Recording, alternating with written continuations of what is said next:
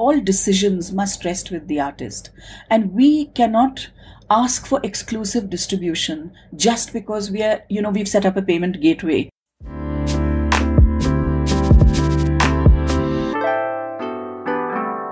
Hallo und herzlich willkommen zu einer neuen Folge Revision der Podcast. Revision, das ist unsere projektbegleitende Workshop-Reihe für die geförderten ProjektträgerInnen im Rahmen des Sonderprogramms Neustadt Kultur. Wir sind jetzt in Season 5, die letzte Season, die parallel läuft oder lief aus der Themenausschreibung TA4 Digitalität und Soziokultur.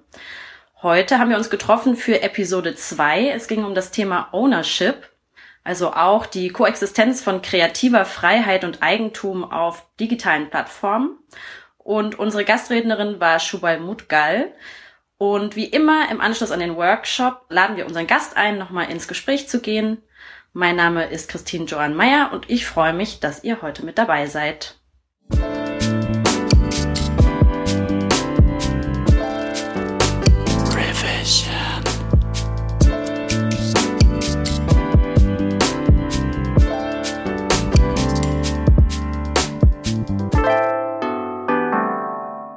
Our guest speaker today is Shubha. You're a musician specializing on vocals. You're a composer and musicologist from India. Welcome and thank you for being here. Thank you so much. It's been a pleasure uh, being with all of you. Thanks.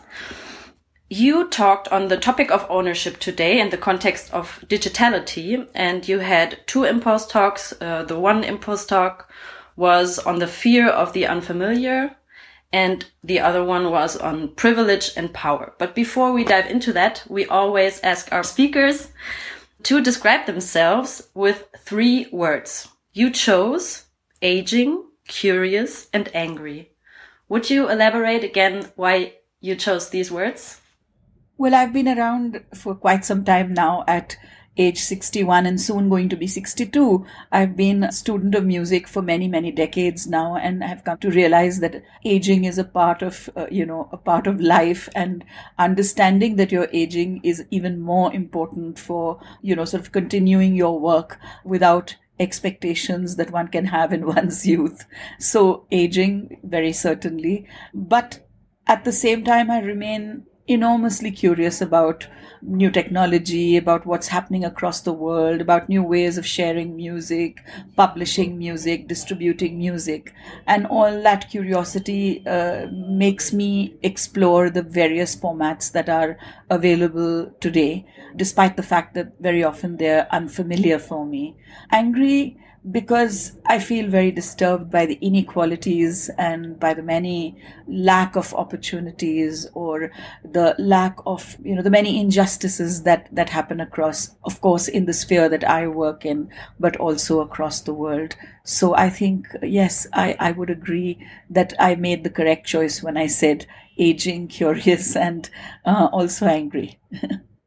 I have to admit, at first, when I saw these three words, the, the word that jumped at me practically was angry because these past weeks and months, I have felt a lot of anger as well. And it was also, or it is rooted also in the, the inequalities and things that we have to go through as women, as women of color, especially in white societies. So that was something that moved me very much that you addressed that. It was the first time that somebody chose like a word that is not as positive, I would say, or not feels not as positive, but your reasons why you feel angry are very positive for me. So thank you for that. But now I want to dive into your first talk. The title of the talk was Fear of the Unfamiliar. And in that talk, you explained a lot about your musical education and where you come from and you showed our participants that for you as a classical Indian musician, you are not very used in your training to have a lot of contact to the digital world. But still, and I find that very, very interesting, you're very unfearful in my eyes to deal with the digital. What do you feel about that? It is true, you know, I was not brought up with the kind of digital access that perhaps younger people have today. For us, just the idea of being able to communicate remotely across the seven seas with each other was unheard of. And so, in many ways, digital technology was something that I was completely unprepared for, particularly in my area of study.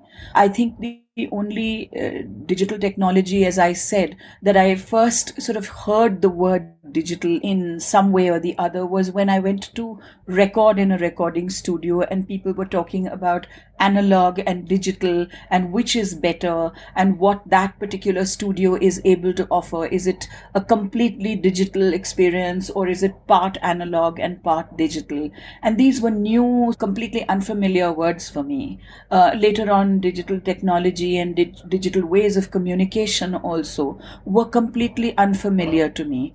And at, yet at the same time, I think the possibilities that opened up with digital technology really were exciting. And for me to have been a person who was transitioned into the digital world much later, you know, just the idea of sitting here in India and being able to listen very easily to music from Mali, you know, or from anywhere else in the world, I think that is very exciting also. And yes, you, wonder uh, how are you going to go about this, you know? How are you going to use the machines that make it possible? and yet i felt that if i'm not if i'm not self conscious about it or about my lack of knowledge or my ignorance about these things then all I'd need to do is to ask people who know. And and you know start using the technology try my hand at it. And if I don't like it, nobody's forcing me to do it in any case. And that's how I sort of familiarized with myself with learning how to use a computer, or whether it was learning how to use a sound card more recently, or whether it was, you know, how to teach online, etc., etc. So I think I knew that this was unfamiliar, but I didn't feel self conscious about my ignorance. It is so refreshing to hear in your answer that your curiosity is much bigger than your fear of the unknown. Listening to you and everything that you said before, I really felt that from your perspective and your experiences, the digital is really more about opportunity to reach across borders. And then our participants in the workshop, they also kind of acknowledged or needed to say where their borders for the openness to digital tools are. And you acknowledged that they say, I want to use these tools, but there are also tools that I don't want to use. You know, um, for each kind of usage, the technology is there for everybody but how you use it and to what extent to you use it is of course up to you.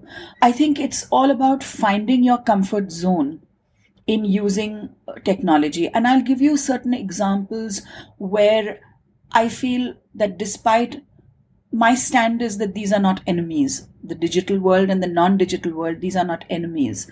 They need to to work together. And you need to find your own comfort zone in how and how much to use digital technology. So, for example, one of the things that is taught to us as students of music is to use the tuning of our drone instrument called the tanpura is part of an ear training exercise. It actually teaches you to understand pitch very accurately without using a tuner or anything of that sort. Now, tuners are available and artists are using them, which is fine if you find them convenient. Now, more recently, many people are not using the acoustic tanpura, the acoustic drone instrument. They have been replaced by apps which actually simulate the sound of that drone instrument. Now, there is a whole mastery in creating those instruments. The master craftsmen who created those instruments for us have actually had generations of people who have honed that skill, who have become experts over generations. And they really provide us with these instruments, you know, which we could not have made ourselves. So there is this entire profession which really feeds into the world of Hindustani classical music. It provides us with the instruments that we use. If we start using apps today, there is convenience, of course, but do we then say we don't need the acoustic instruments? And I cannot say that. I feel it is equally important to go through the experience of tuning an actual tanpura as it is to not perhaps spend 20 to 25 it's a very delicate process and and could change with just the heat of the light or the the temperature changes when your, your when your thermostat and your air conditioner switches off because it is wood over which strings are stretched. So i cannot say neglect that drop that completely because you have the convenience of the app. And neither can i say that don't use the app it's a crime to use the app. So my stand is that they are not enemies.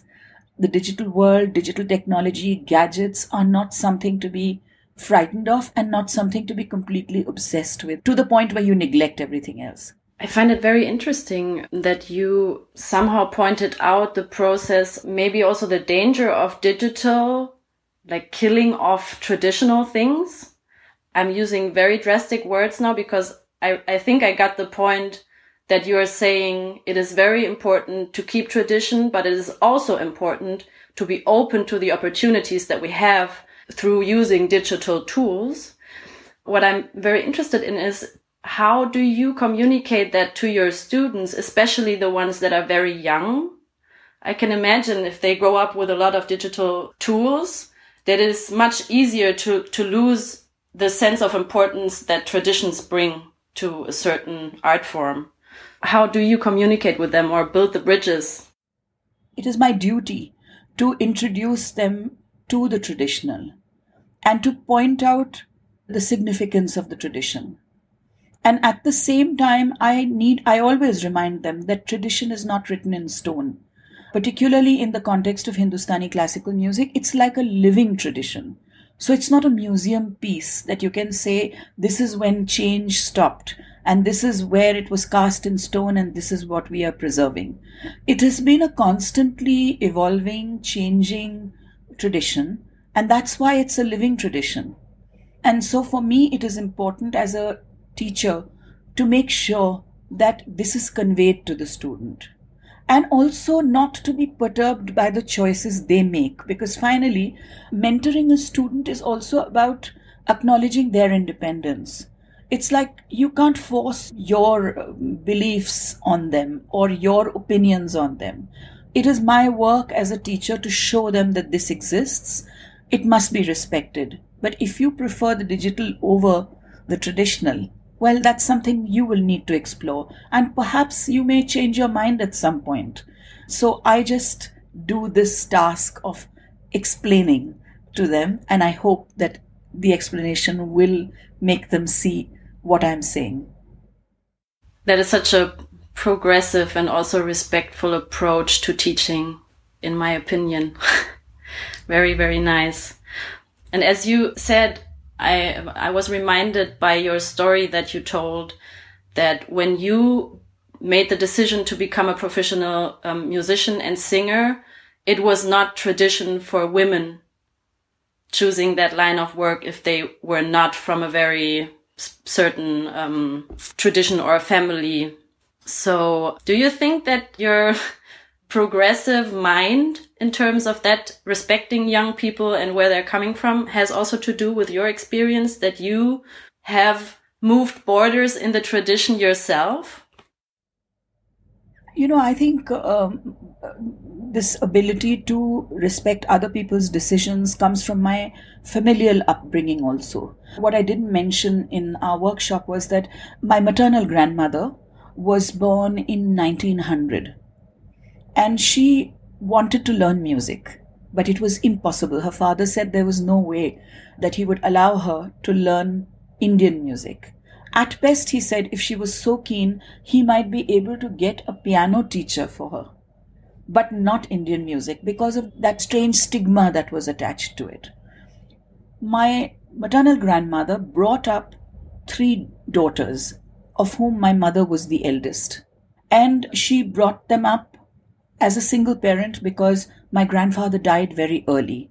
So she actually brought up these three daughters and exposed them to every possible art. She encouraged them to learn music, to learn dance, to go watch theater, etc. But she still didn't think it was an appropriate profession for women to take up. So she encouraged her daughters to be independent and financially independent and have their own professions, but not music. That was not considered possible for her. And then my mother tells me when I graduate that listen, take a year off and decide whether you want to do music or not.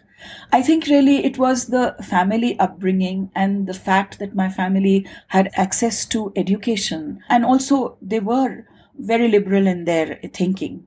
My father also was very liberal in his thinking because I'm sure that this decision or this offer could not have been made only by my mother, unsupported by my father. I mean, if there had been a difference of, of opinion, I would have known. But I think it is the family upbringing that really gives me, uh, that has taught me that diversity of opinion and belief is, is something that needs to be respected and not opposed or worse still, completely rejected. It's very inspiring, and I think it's very important as well for our participants and all the ones who are listening to hear such an inspiring story. I'm gonna move to your second impulse talk, which was on privilege and power.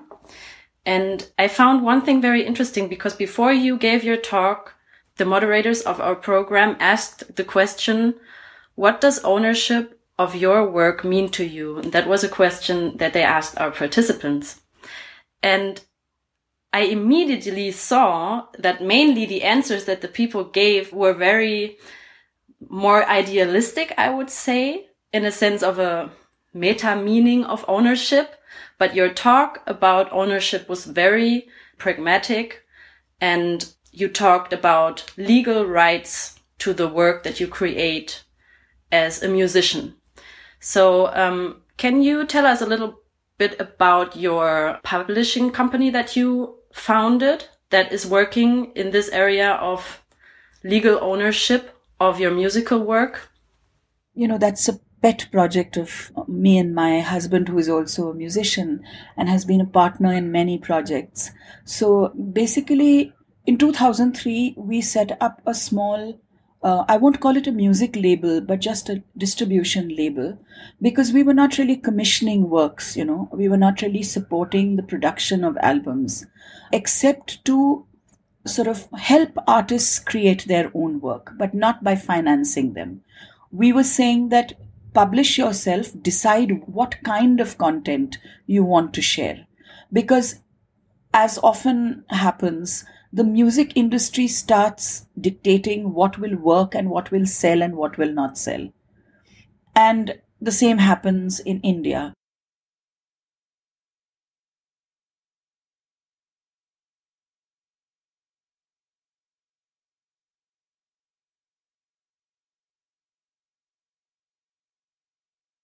Somebody sitting in the marketing section of the record label will tell you traditional music will not work unless it is with guitars or drums or with electronic music, which is all fine. I have no issues against any of those ways of presenting music. So we decided that we would set up this distribution network which shipped people's CDs and albums out but the content would belong to the artists and we would encourage them to record themselves, to publish themselves, the album art, the album notes, everything, the pricing should be decided by the artist. They should take independent decisions guided by their own experience of the way the music market works. But let them decide. If this is a particularly rare piece of music that you will not find anywhere else, and you want to price that album for many uh, thousands of rupees, that's your prerogative. And we also thought that we would not ask for exclusive um, distribution because we were only able to offer a limited platform, you know. So why not have a good piece of music available in as many websites as possible? As long as the pricing remains the same and in no way do we appear to be charging more or being unfair to the people who buy the, the, the work. So that's what we decided that all decisions must rest with the artist. And we cannot ask for exclusive distribution just because we are, you know, we've set up a payment gateway and offered a few uh, things which would have been difficult for individuals to handle. And we also spoke to all the artists we knew. And we were fortunate that the artists really believed in us and started sending in their work. Uh, so we started with two albums of my guru on his 75th birthday. And very soon we had something like 300 albums, you know, from different artists from remote areas, people who were doing their debut albums, and all kinds of work because we believed in the diversity of India and its music. So we said this is not only about traditional music. If you're a rock band in a city, well, we are not experts in that kind of music, but please use this platform to distribute yourself. I really like the fact that the reason why you tackled that problem of legal ownership of uh, artistic work is very pragmatic and very straightforward. But in the end, it turned out to be a very idealistic thing, serving a very idealistic purpose. That's really nice. I want to ask you a question that a participant had. How do you ensure that the music that is published through your label is not used in terms you do not want them to be used in? Well, basically, when we sign a contract with an artist for our record label, we only take the rights to distribute on our website. So very often, you know, when mobile telephony became very popular in India and when smartphones started integrating, let's say, ringtones and a lot of music, uh, a lot of aggregators would call us almost every week and say, give us your entire catalog. And invariably, we would have to tell them that, look, we don't have the rights to do this. We have only taken the rights to distribute this particular album on the following terms from our website. That is all we are authorized to do. We cannot give it to any other person. We cannot license it out for use in a film or an ad film, you know, for an advertisement. We have no rights like that. What we can do is to put you in touch with the artist. Let the artist take the decision about whether or not they want this to be used in any other way. So that's the only thing. We just became people who would pass on the email ID of the artist, that too, if that was permitted by the artist, and that didn't go against their privacy or their need for privacy. And that's what we did. Otherwise, we would call them and say, listen, there was a query for you. If you want, we can give them your email ID. And that's it, because we were not managing anybody's rights for them. All right. Um, and then there's another question of a participant that I want to ask you. What is the legal situation in India regarding taking musical or lyrical ideas, modifying them creatively and releasing them?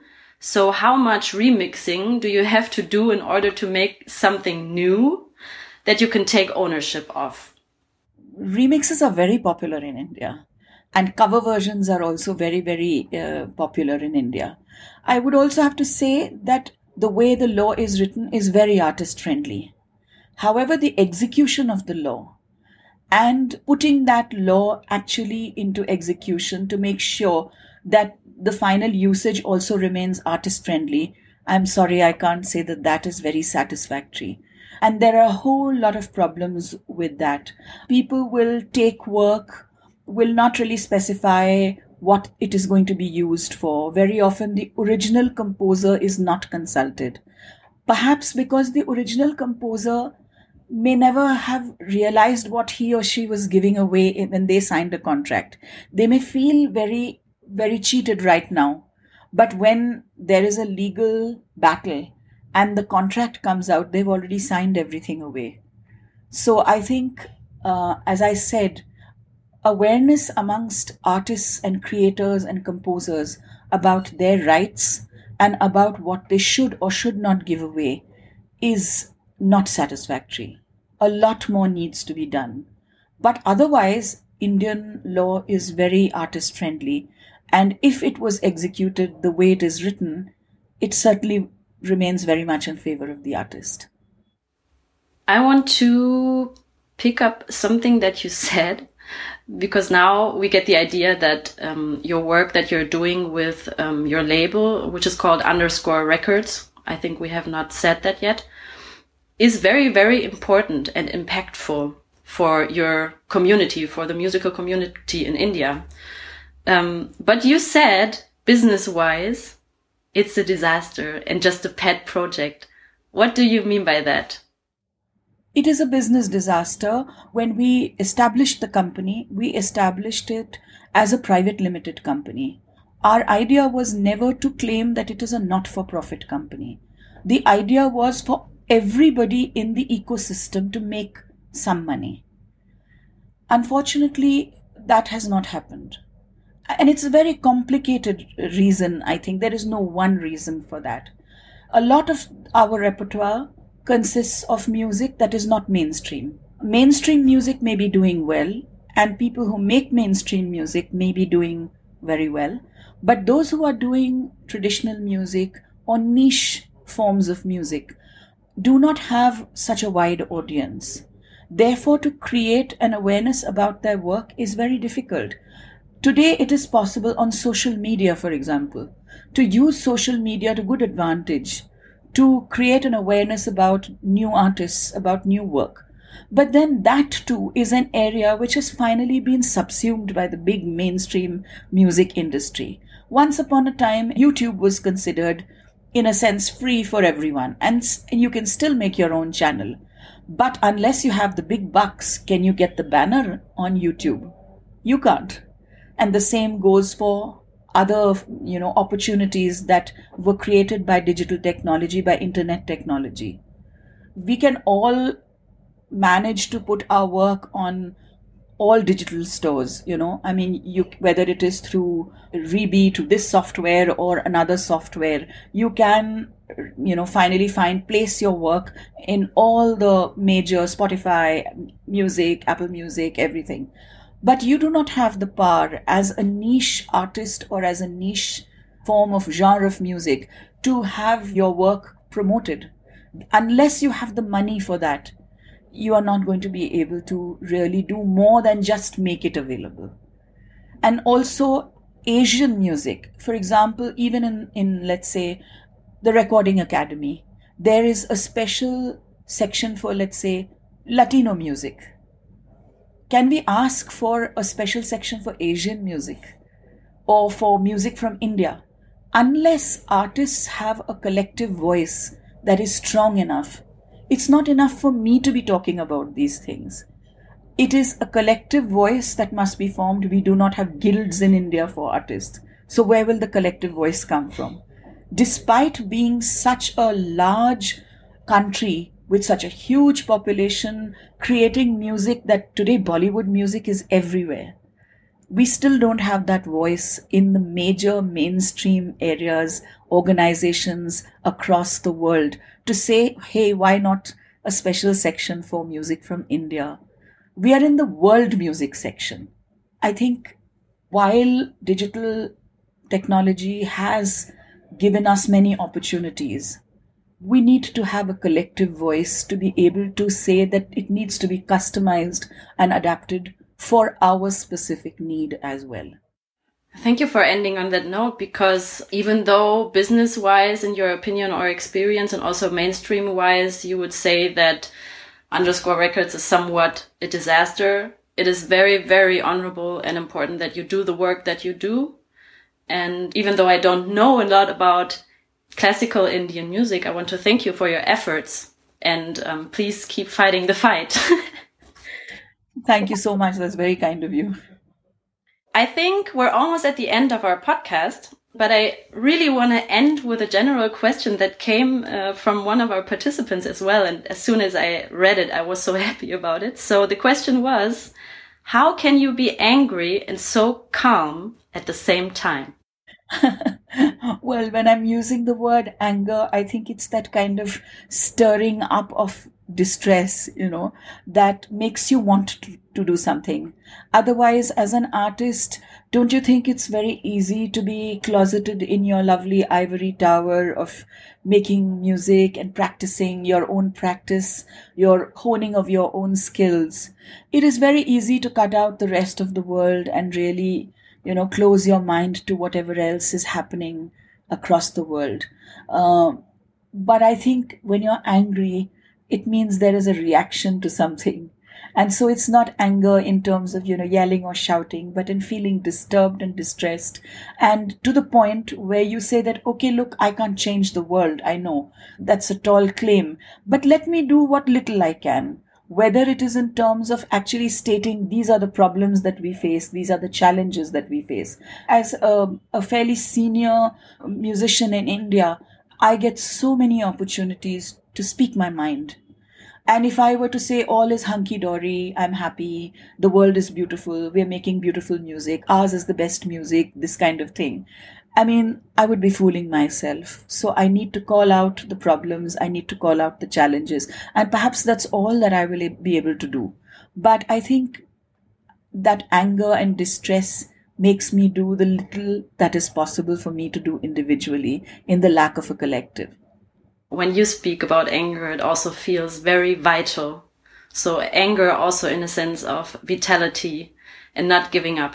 Yes, absolutely. The hornet's nest has to be stirred up. Thank you, Shubha, for talking to our participants and also for taking the time to talk to me.